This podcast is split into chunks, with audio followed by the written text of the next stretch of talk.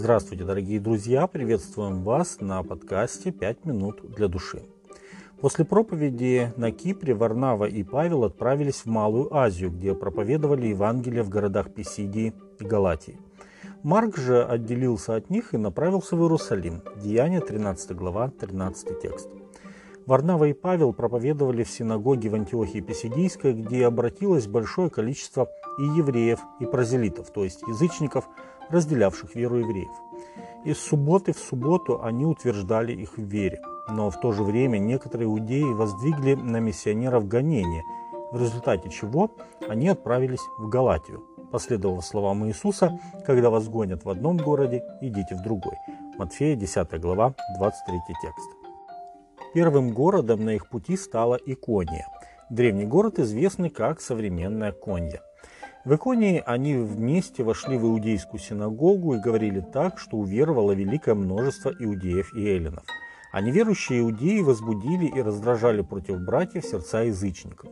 Впрочем, они пробыли здесь довольно времени, смело действуя о Господе, который во свидетельство слову благодати своей творил руками их знамения и чудеса. Между тем народ в городе разделился, и одни были на стороне иудеев, а другие на стороне апостолов.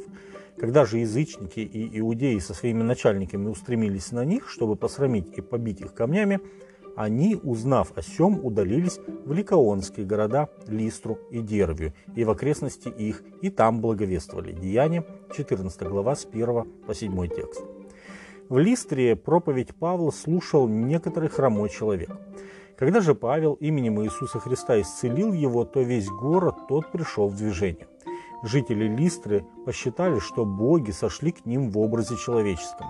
Варнаву они приняли за Зевса, а Павла за Гермеса. Деяния апостолов, 14 глава, с 6 по 12 текст.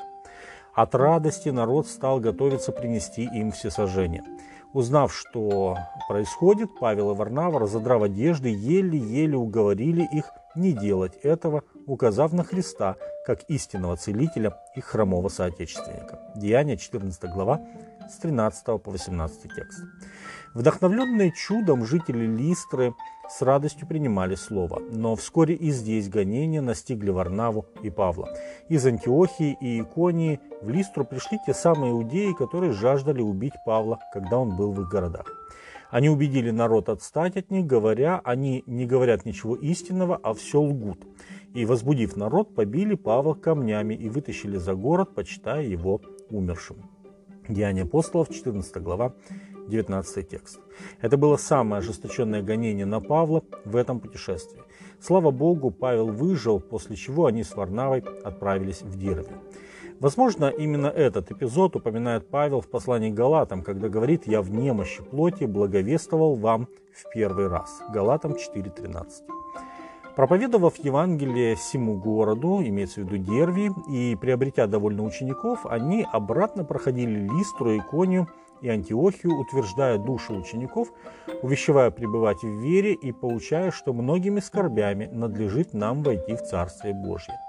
Рукоположив же им пресвитеров в каждой церкви, они помолились с постом и предали их Господу, в которого уверовали.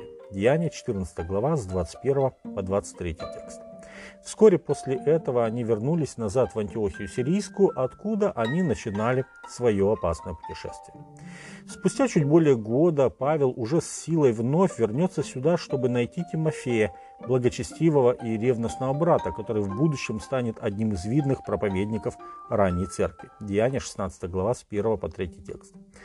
Несмотря на гонения, испытанные Павлом и Варнавой в их первом миссионерском путешествии, Господь заложил успех и развитие церкви не только здесь, но и далеко за пределами Галатии.